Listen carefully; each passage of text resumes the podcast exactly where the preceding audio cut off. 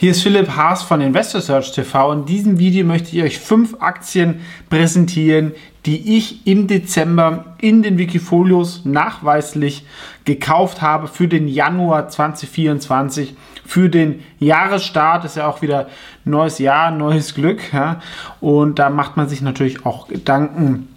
Dazu gibt es ja natürlich auch noch den Januar-Effekt des oft kleine Aktien, die im Jahr davor äh, schwach gelaufen sind, ähm, dann stark laufen im Januar, weil Leute verkaufen im Dezember diese Aktien aus steuerlichen Gründen und kaufen sie dann im Januar wieder zurück und dieser Verkaufsdruck ist dann weg. Die erste Aktie ist allerdings eine sehr große und bekannte Aktie.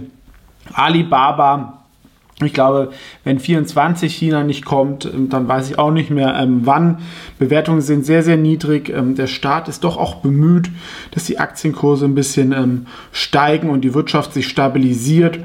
Ähm, Bewertung ist niedrig. Ähm, wir sehen hier ein Kurspotenzial von 52 Prozent pro Jahr. Das einstellige KGV ist eigentlich noch niedriger, weil sie im Cash schon ganz viele Beteiligungen ja, und sind eigentlich größer als Amazon und nur ein Bruchteil wert. Klar, es gibt Probleme beim ähm, Cloud-Geschäft und ähm, die Aufspaltung da wird nicht ganz so smooth gehen. Ist auch immer China. Trotzdem glaube ich, dass hier gerade in 24 Chancen die Risiken übersteigen, gerade wenn die großen US-Large-Cap-Tech vielleicht mal nicht so laufen. Die nächste Aktie wäre allerdings aus Deutschland eine besondere Story, die Plattform Group. Das war früher mal die Fashionet AG, habe ich auch mal ein Interview mit dem CEO geführt. Warum ist das hier spannend? Ähm, ja, also ich halte relativ viel von dem neuen CEO, der wirklich so ein Mittelstandsgründer ist, ja, Internetgeschäftsmodelle mit Profitabilität macht und der hat eine eigene Plattform Group und hat die in die Fashionet reingemerged. Und ich mag auch Plattformen, das kommt auch noch dazu. Also es ist nicht nur die Fashionet, was sie auf Plattformmodell umgestellt haben, also das war ja so ein oder ist so ein Fashion-E-Commerce-Versender. Handtaschen machen jetzt aber auch mehr Mode, sondern sie kaufen auch B2B-Plattformen. Finde ich alles sehr, sehr spannend.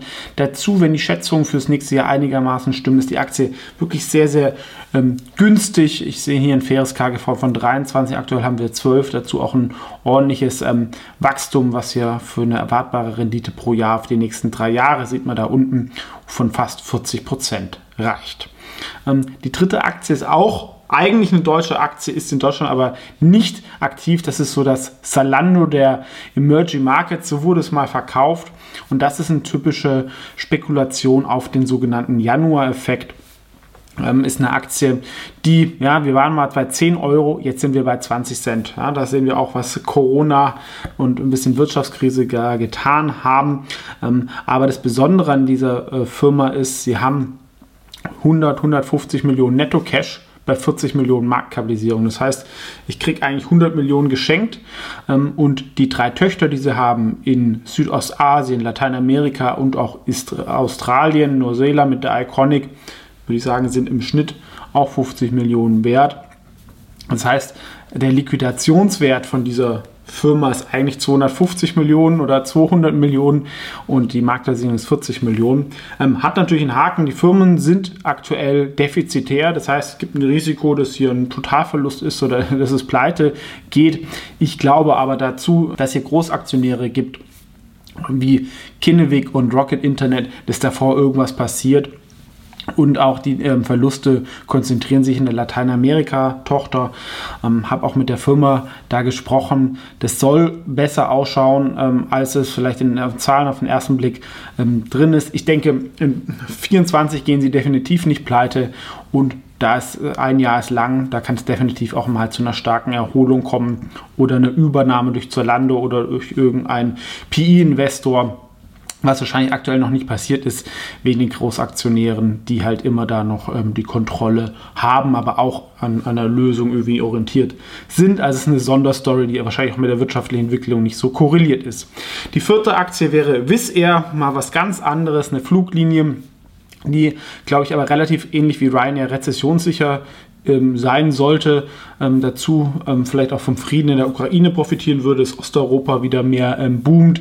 Dazu sollen sie fast noch günstiger sein als Ryanair von den ähm, operativen Kosten dafür.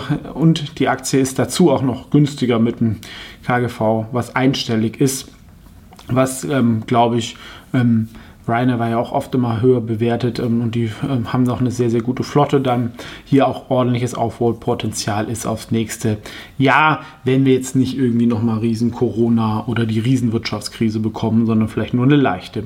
Und die fünfte, auch eine ähnliche Story wie die ähm, Fashionet, das ist Clara Nova und sehr, sehr viele verschiedene Internet-Geschäftsmodelle, aber auch was im Bereich sowas wie CW-Fotobuch, aber in den USA und auch ein paar Software-Sachen und ähm, noch was Drittes. Und die, da gab es lange Streitigkeiten zwischen ähm, Aktionären von einer Tochter, die übernommen worden ist und dem CEO. Diese Streitigkeiten sind jetzt beigelegt worden. Seitdem ähm, startet die Aktie auch durch. Klar, gibt ein bisschen ähm, Schulden, aber sie haben ein bisschen die Kapitalerhöhung deswegen davor gemacht, wegen diesen Streitigkeiten, was äh, sicher ist. Und ähm, die Profitabilität war zuletzt eigentlich gar nicht ähm, schlecht. Ähm, sieht es auch vom Momentum wieder besser aus. Und wir sehen ein 6er KGV fürs ähm, nächste Jahr. Ähm, sind da schon eigentlich dann in 25 dann gegen Ende. Ähm, erscheint mir dazu billig. Und die Aktie stand auch mal bei 8 ähm, Euro.